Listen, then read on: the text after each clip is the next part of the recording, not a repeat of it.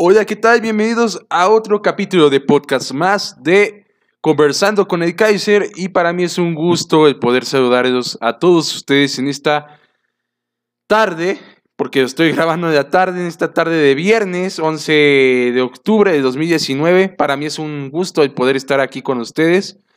Es un placer el poder comentar a todos ustedes todas las noticias que hay hoy de novedad Hoy quiero tratar como tema y punto de partida, reiterar que lo, que lo que creo que es el tema de la semana y lo que se ha venido comentando en varios medios es el regreso de Antonio Turco Mohamed, que, bueno, como ya lo habíamos comentado anteriormente, regresa a los Rayados de Monterrey, regresa con hambre de triunfo, hambre de revancha. Sin lugar a dudas, Mohamed va a tener posibilidad de pues redimir todo aquel fracaso que tuvo eh, con los Rayados de Monterrey. Sin lugar a dudas hay que, hay que estar pendiente de este Club Monterrey. Hay unas noticias del contrato que me gustaría darles a todos ustedes y es muy importante que sepan que Mohamed va a estar bajo a contrato de que cada partido, dependiendo si pierda, gane o empate, va a recibir su sueldo. Así que Básicamente, para resumir, es un contrato de efectividad y a ver qué tal se le da esto a Mohamed. Yo pienso que esto lo va a motivar bastante. Eh, se menciona que van a ser primas bastante altas de, de, llevarlos a liguilla y pues de ganar la mayoría de sus partidos. Va a haber bonos bastante altos para Antonio Mohamed. Así que esto es una noticia que pues nos llama la atención a todos. Y pues no está de más volver a reiterar que Aldo de Nigris eh, acaba de renunciar a TUDN y pues mañana en la presentación de Turco Mohamed seguramente lo van a presentar como parte del cuerpo técnico que llevará Tony Mohamed en los Rayados de Monterrey. Va a tratar de levantar este equipo que, pues bueno, como ya comentábamos, no ha tenido el mejor torneo que, que, bueno, que podría haber tenido con ese plantel tan vasto, uno de los más ricos de la liga mexicana. Y bueno, en otras noticias, con el Tibu los jugadores de Veracruz amenazan con huelga si no se liquida tan siquiera la mitad de los adeudos que tienen con cada uno de los jugadores. Eh, esto es un tema que la verdad es lamentable. Otra fechoría más de Fidel Curi Grajales que la verdad no es un hombre responsable, no, da, no, no respeta a sus... En este caso vamos a verlo como un negocio a sus empleados. En el plano deportivo de los jugadores, no respeta a los jugadores. Eh, ha habido noticias de que varios jugadores que militan en la escuadra de la primera división han tenido que dejar de pagar sus departamentos, han tenido que irse a vivir a moteles, a hoteles. Eso es algo penoso que no, no se sea justo en los pagos. Fidel Curi Grajales, siendo un empresario que, que mueve bastante dinero allá en, en Veracruz, es algo bastante triste ver cómo no se le puede tener respeto a cada uno de los jugadores que representan ese escudo, esa playera que es la de los tiburones rojos de Veracruz. Eh, es un equipo que no ha podido ganar, es un equipo que ha ido en los últimos dos años de fracaso tras fracaso, no se ha podido ver brillar este equipo de Veracruz. De verdad, es algo penoso para toda la afición veracruzana el ver cómo día a día este hombre eh, trata de pisotear la historia tan vasta y grande que tiene Veracruz, porque a pesar de no tener eh, todos los títulos que a lo mejor un título grande, un equipo grande, disculpen, tendría un equipo, los títulos que un equipo grande tendría, pues sí tiene mucha historia y de ahí uno de los mejores jugadores mexicanos, muy infravalorado, como lo es Luis Pirata de la Fuente, que fue un ídolo en vez de Sarfi, en equipos de España como Real Madrid, eh, es un jugador que dio la vuelta al mundo, por ahí estuvo jugando en Brasil. Eh, es una figura rutilante para el puerto, un hombre nacido ahí. Luis Piata Fuente, de hecho, por eso se lleva el nombre del estadio de Veracruz. Se debe de tener respeto a esa enorme historia que tiene el cuadro del puerto. La verdad, algo penoso que en estas instancias suceda en ese tipo de situaciones.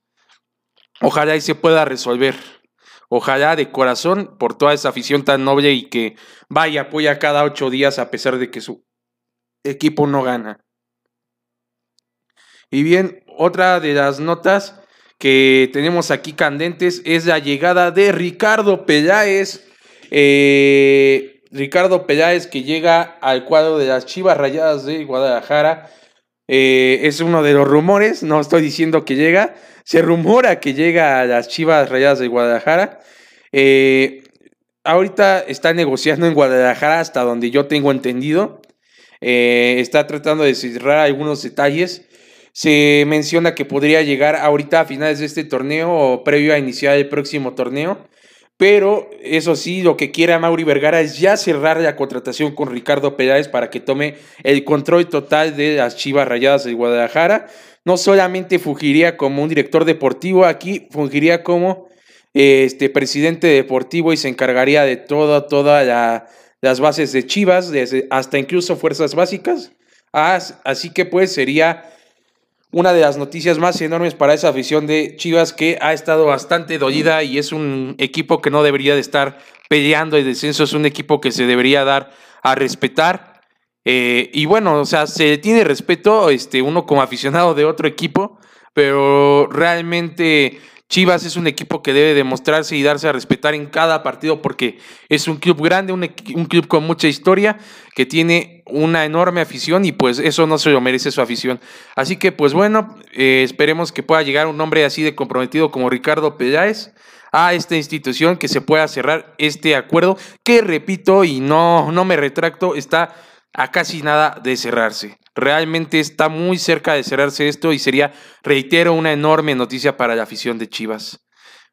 La verdad que sí, y pues bueno, tenemos otra de las noticias del día, que es una nota que maneja Diario Record, cito la fuente para que, pues bueno, pues dar créditos, que es una investigación que se ha dado donde según podría ser muy probablemente de que haya un negocio en la Cruz Azul eh, y que, pues bueno, algunos directivos a costa de las derrotas de Cruz se beneficien y que generen ingresos gracias a, a las derrotas este, que tiene Cruz.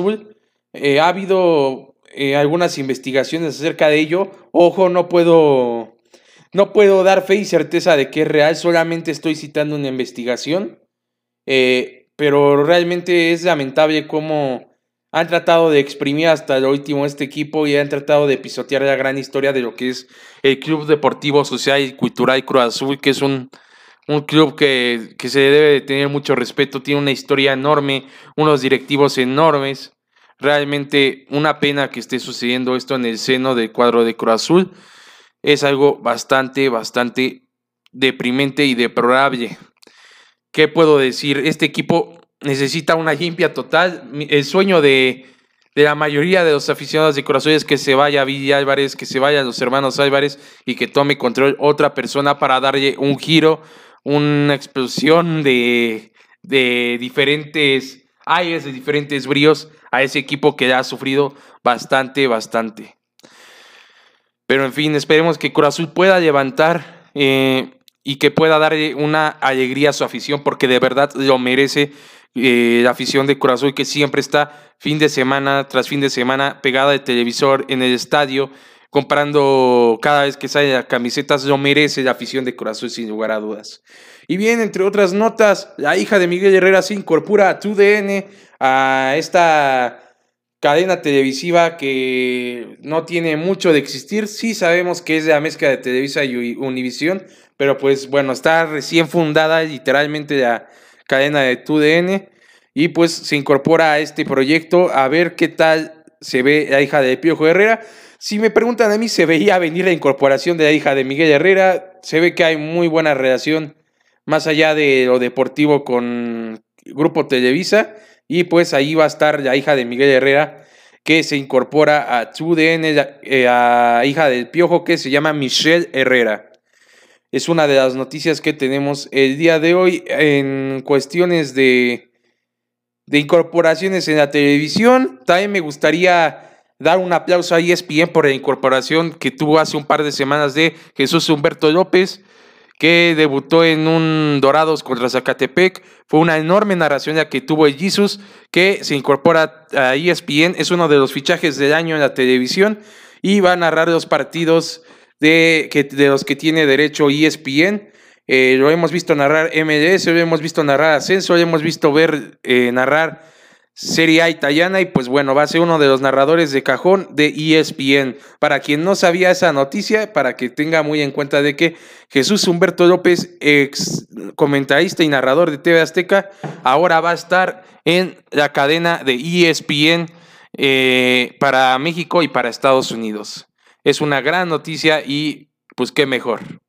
Qué mejor, qué mejor. Y en otra de las este, notas es de que Diego Reyes declaró en la mañana en conferencia de prensa que no recuerda nada tras su choque con Caraglio en aquel juego de la eh, Cup, donde se disputó la final cuando chocó con este Milton Caraglio. Eh, salió en ambulancia, no recuerda nada, perdió el conocimiento y eh, platica su frustración de no poder recordar nada y de haberse quedado sin eh, terminar ese partido que para él era de mucha importancia dada la rivalidad que anteriormente había tenido cuando era jugador de América. Y pues bueno, ahorita Diego Reyes ya está por reincorporarse al cuadro de Tigres por completo. Esa es otra de las noticias que tenemos para todos ustedes. Eh, la verdad, mis mejores deseos para Diego Reyes, que por cierto no está en la convocatoria para el partido del día de hoy entre México contra Bermudas. Tenemos también otra noticia que es que José Mourinho pone a Ronaldo por encima de Cristiano Ronaldo y Messi como mejor jugador de la historia para el director técnico José Mourinho. Este Ronaldo Nazario de Lima es muchísimo mejor que Cristiano y que Messi. Y pues bueno, este es un debate bastante complejo en lo personal yo concuerdo porque Ronaldo vivió en una diferente época, tuvo diferente tipo de brillo, era un jugador con una magia especial. Eh, depende de qué es, de qué tipo de gusto sea el que tú tengas, pero pues es muy respetable. También Cristiano Ronaldo es un jugador fuera de serie, un deportista, un hombre que se entrega al alto rendimiento y Messi pues es un jugador que hace magia en la cancha, un fuera de serie. De, respeto a los tres, en lo personal, si me preguntan para mí, sin lugar a dudas, Ronaldo se lleva a mi corazón y se lleva a mis aplausos, la verdad. En otras declaraciones, Donovan declara que es una lástima que Carlos Vela no esté en la selección mexicana. Vemos que Donovan respeta mucho el tipo de juego con el que se desempeña Vela y pues eh, da bastante tristeza de que no esté Carlos Vela. Ahí vemos la declaración de un jugador del cuadro de Estados Unidos, del cuadro rival, eh, de la selección mexicana y pues bueno, se respeta que haya ese compañerismo y ese, y ese cariño por parte de Donovan hacia México después de su paso por León y pues que piense que Carlos Vela es un fuera, un fuera de serie. Realmente viniendo de también un crack, porque más allá de las groserías que llegó a hacerle a nuestro país en el Estadio Jalisco en aquella vez que se paró y orinó en el Estadio Jalisco, pues Donovan también fue un jugador que nos dio muchos dolores de cabeza y pues representó bien a su país, ¿no? Y eso se aplaude sin lugar a dudas. Pero pues bien. Bueno, pues hemos llegado al final de este podcast. Para mí es un gusto total el poder platicar con todos ustedes.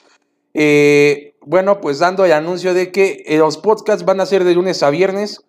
Eh, va a haber fin de semanas especiales, se va a subir un podcast o el sábado o el domingo, dependiendo, eh, repasando alguna recuerdo en específico, algún jugador en específico, para que estén pendientes, pero eh, bueno, ahora sí que los programas dedicados a la información y a la investigación van a ser de lunes a viernes y los fines de semana son de repaso de biografía de algún jugador, algún dato interesante, alguna investigación, para que ustedes lo tengan en cuenta.